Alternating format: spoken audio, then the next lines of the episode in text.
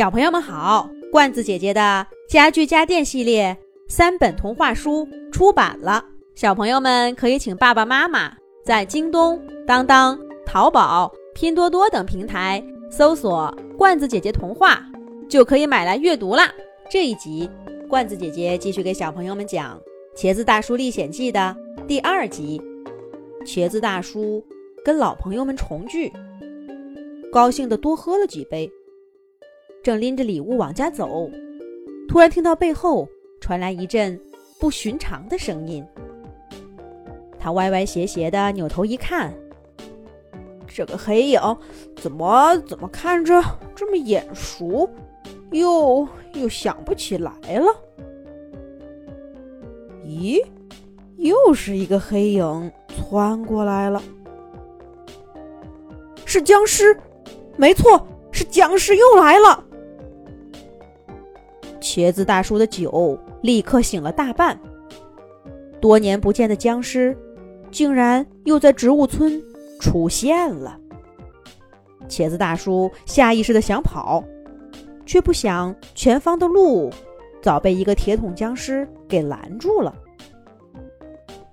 哼哼，茄子大叔，当年的小茄子，如今也成了大叔了。让我瞧瞧！铁桶僵尸说着，从头顶上摘下铁桶，在茄子大叔头上敲了一下。茄子大叔抱着头往后一跳，头是躲开了，可肩膀上却被砸出个大坑，疼得他直咧嘴。哼，还跟从前一样，不堪一击。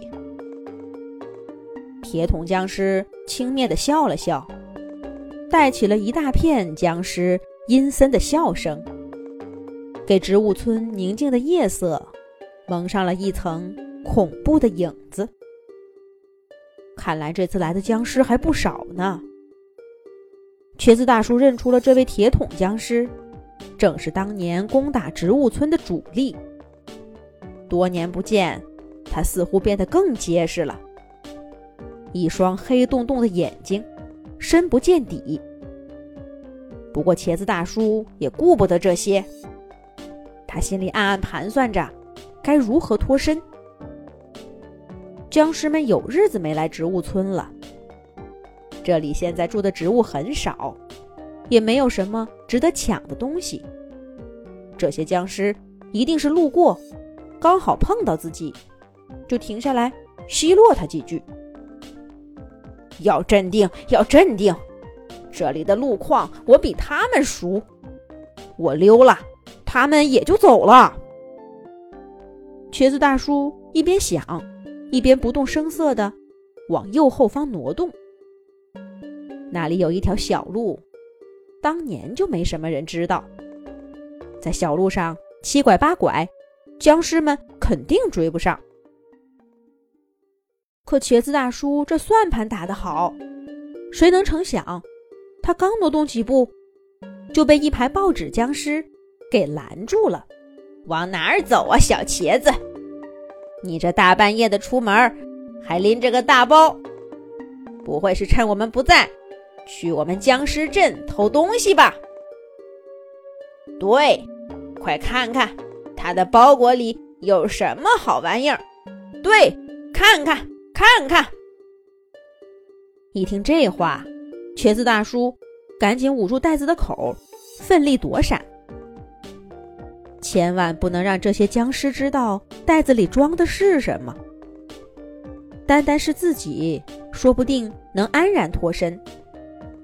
可他们要知道，当年打僵尸的战士们，这会儿也在植物村，肯定不会罢休。而那些家伙……正喝得酩酊大醉，呼呼睡觉呢。僵尸们看茄子大叔很紧张，他的口袋倒也不硬抢。